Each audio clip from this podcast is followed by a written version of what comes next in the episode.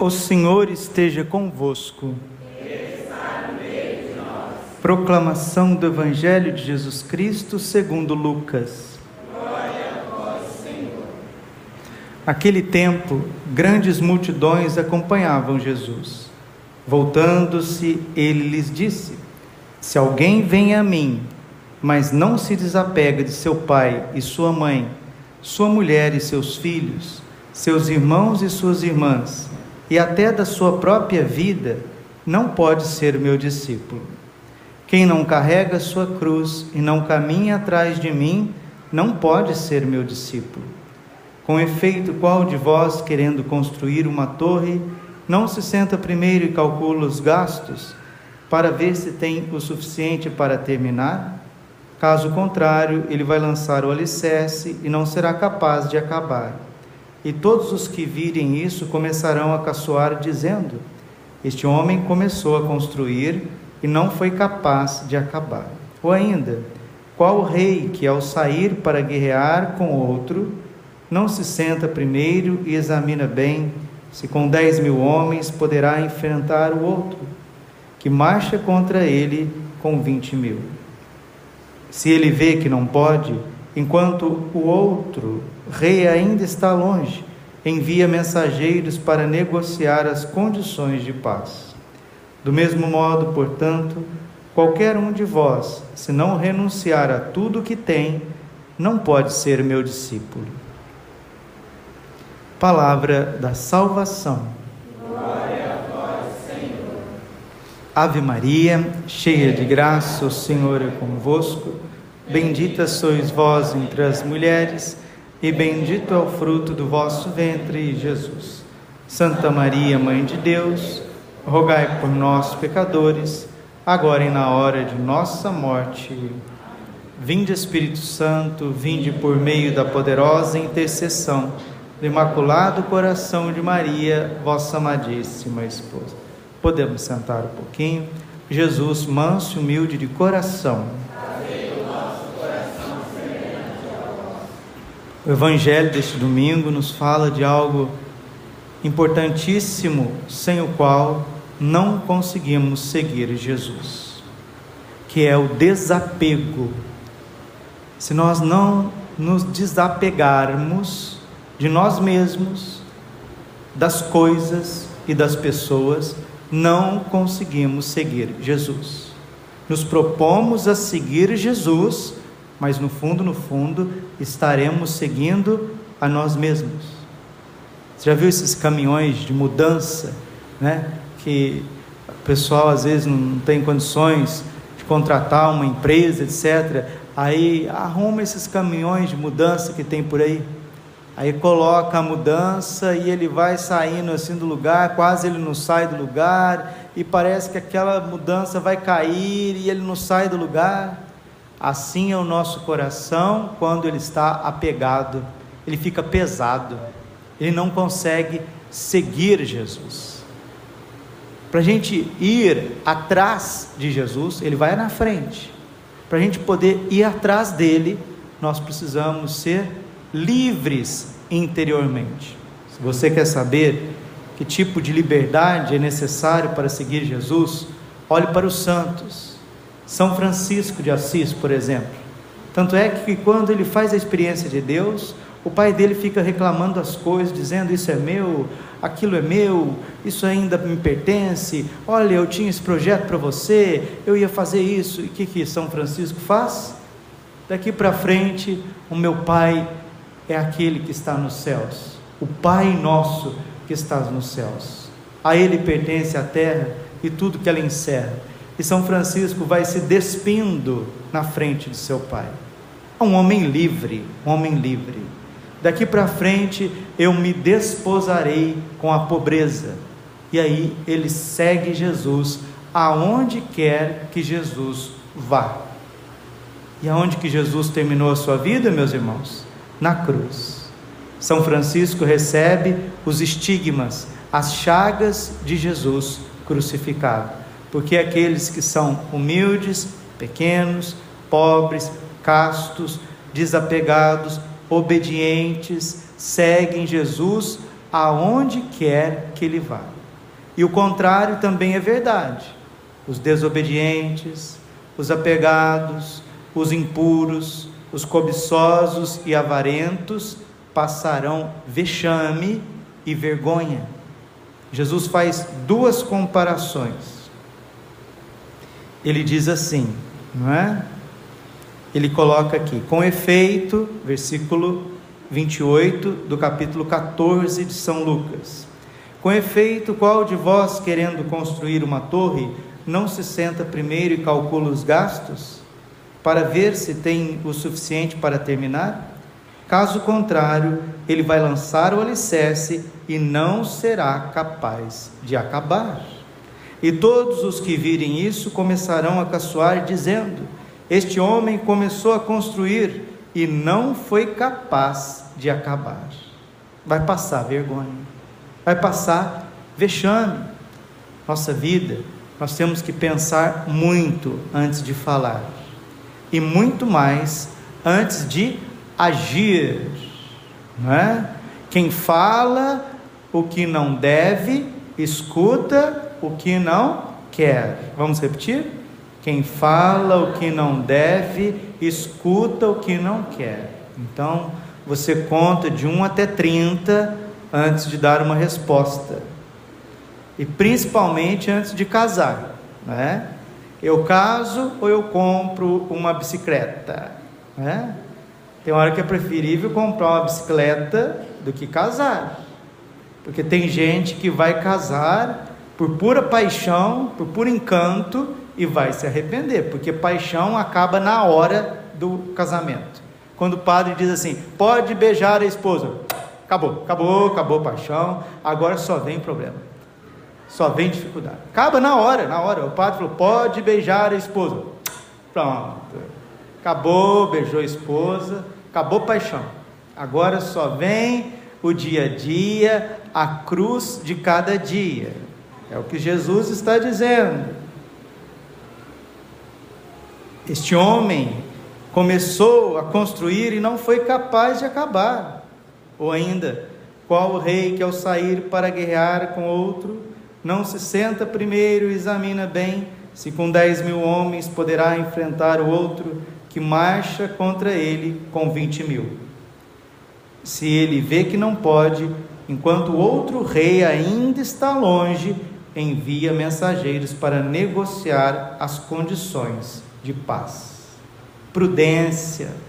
Quem tem o olho maior do que a barriga vai se endividando, vai contraindo inimigos, vai fazendo desafetos por onde passa e o que tem de gente, infelizmente, dói no coração. É uma dor muito grande para os familiares, mas também para a sociedade. O que tem de gente que está tirando a própria vida não é brincadeira. Não sei se vocês sabem, o Brasil, de uns cinco anos para cá, sete anos para cá, o índice de suicídio aumentou em 12%. 12%. E os estudiosos, sociólogos, psicólogos, eles veem que o suicídio aumenta à medida que a família vai se desintegrando. O suicídio aumenta a partir do momento que a pessoa perde o sentido da vida. Viktor Frankl, que foi lá no campo de concentração, ele percebeu isso. Quem perdia o sentido da vida, perdia a esperança, perdia a vontade de, de viver. E por que, que as pessoas perdem a vontade de viver? Porque se entregam aos prazeres. Vejam, por exemplo, a situação da Europa, a crise dos refugiados. A Europa começou a receber, receber refugiados em 2015, pessoas vindas de todos os lados, norte da África, Oriente Médio, extremo da Ásia. E essas pessoas, elas não querem saber de ser cristãs, não, elas têm as suas religiões, elas têm seus costumes e falta muitas vezes civilidade. E a Europa começou a passar por flagelos sociais. Depois, passado uns cinco anos, veio a pandemia, meu Pai amado, flagelou as nações em tantas questões, principalmente econômica. religiosa também não fica atrás. E agora esse conflito no leste europeu envolvendo a Rússia e a Ucrânia. A Europa, ela já está arre, arregando, ela já está entortando as pernas está próximo de cair. E isso é um problema tão grave que o Papa ele já está preocupado. O Santo Padre já está preocupado, porque se não vem gás para a Europa, as pessoas podem morrer de frio e de fome. Isso é um flagelo social, preocupando a igreja, preocupando o mundo. Meus irmãos, Jesus está sendo muito claro conosco. Se nós não formos prudentes, se não colocarmos o nosso pé aonde precisa ser colocado, pode vir uma situação muito desagradável que nós não conseguimos reverter. Vamos rezar o rosário todos os dias, a confissão precisa estar em dia, comungar sempre na graça de Deus, jejuar todas as quartas, todas as sextas-feiras, meditar a palavra de Deus, ler a Bíblia. São Bernardo diz assim: aquele que guarda a palavra no momento da provação, a palavra te guardará. Que coisa bonita, hein? Aquele que guarda a palavra, no momento da provação, a palavra te guardará. Não só de pão vive o homem, mas de toda a palavra que vem da boca de Deus. Mateus capítulo 4, versículo 4. Nosso Senhor Jesus Cristo está pedindo o desapego, está pedindo também o amor pela cruz. Se alguém vem a mim, mas não desapega de seu pai, sua mãe, sua mulher e seus filhos, seus irmãos e suas irmãs, até da própria vida, não pode ser o meu discípulo. Quem não carrega a sua cruz e não caminha atrás de mim, não pode ser o meu discípulo. E termina no versículo 33, Lucas 14, 33. Do mesmo modo, portanto, qualquer um de vós, se não renunciar a tudo que tem, não pode ser o meu discípulo. Aí você pode olhar assim para mim e falar: Padre, então vou ter que renunciar a minha mulher, meus filhos, meu emprego, minha bicicleta? Não é isso. Renunciar aqui significa não colocar nada na frente de Deus. O site do Padre Paulo Ricardo tem um nome bonito em latim: Cristo nihil preponere, que está na regra de São Bento: Cristo nihil preponere. preponere. E o que, que significa isso? Nada antepor-se a Cristo. Não colocar nada na frente de Jesus. Se você tem a mulher na frente de Jesus, você não vai conseguir ser discípulo de Jesus. Se o teu marido está na frente de Jesus, você não vai conseguir ser discípulo de Jesus. Se você está pegado aos seus filhos, aos seus pais, aos seus irmãos, aos seus cachorrinhos, seus passarinhos, você não vai conseguir seguir Jesus. Se o teu emprego, se a tua poupança, se o teu estudo, se o teu apostolado, se a missão que você tem na igreja está acima de Jesus, você não vai conseguir ser discípulo de Jesus. Nós somos poucos, meus irmãos, e já vou terminando aqui a homilia. Nós somos poucos.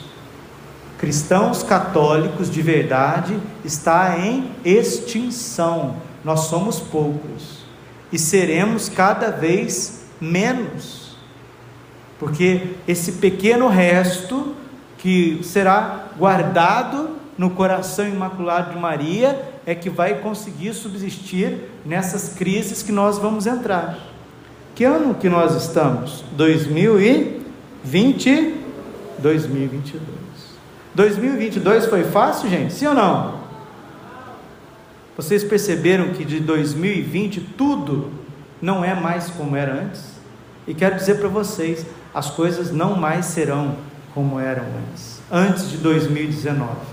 E de 2023 até 2030, mais ou menos, né? A década de 20, a virada da década de 20 para a década de 30, muitas coisas vão acontecer na igreja e no mundo.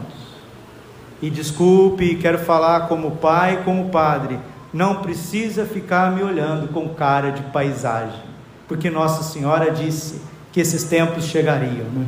Chegariam? Esses tempos foram preditos pela Virgem Maria e ela pediu a consagração ao seu coração imaculado, pediu o cenáculo todos os dias, pediu uma vida desprendida, obediência, porque quando começarem os eventos proféticos, quando Deus começar a limpar a eira desta terra, meus irmãos, até os cachorros vão encontrar um buraquinho, porque quando o castigo de Deus, a ira de Deus, a justiça de Deus passa, treme até os santos anjos.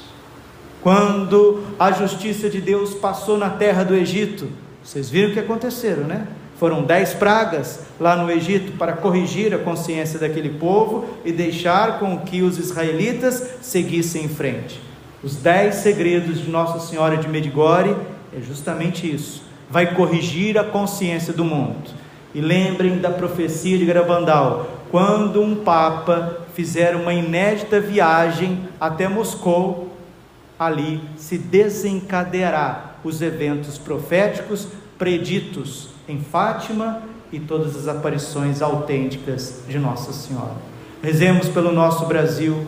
Esse ano e esses anos que vêm pela frente são anos decisivos para o nosso país. O mal vem de fora, as forças malignas vêm de fora, querem quebrar tudo, querem destruir tudo, colocar o caos, fazer justamente essas situações negativas que está acontecendo na Europa. Eles querem colocar aqui também no Brasil. E nós temos que resistir na oração. Sabe por quê? Essa luta é espiritual. Os demônios estão nos ares. Efésios 6:10. A nossa luta não é contra homens de carne e sangue, mas contra os espíritos malignos espalhados nos ares. 1 Pedro capítulo 5, versículo 8. Sede sóbrios e vigilantes, porque o vosso adversário, o demônio, anda ao redor de vós como um leão a rugir, procurando a quem devorar. Resistir-lhe firmes na fé. Você vai precisar só de duas coisas para chegar no céu: a graça e a cruz. Diga com o Padre: Eu só preciso de duas coisas para chegar no céu: a graça divina e a cruz da minha vida. Com a graça de Deus e a cruz da minha vida, eu tenho remédio para todos os males.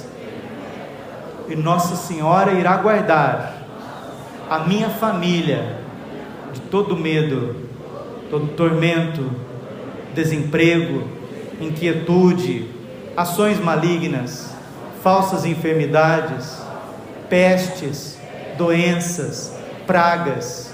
Porque quem vive debaixo do manto materno de Nossa Senhora, desapegado de si, desapegado das criaturas, desapegado dos bens materiais, não tem nada que temer, vai crescer de graça em graça, de santidade em santidade, vai levar o amor, a esperança, espalhar na terra a semente da palavra, vai ser feliz, vai criar bem os filhos e não precisa temer nada.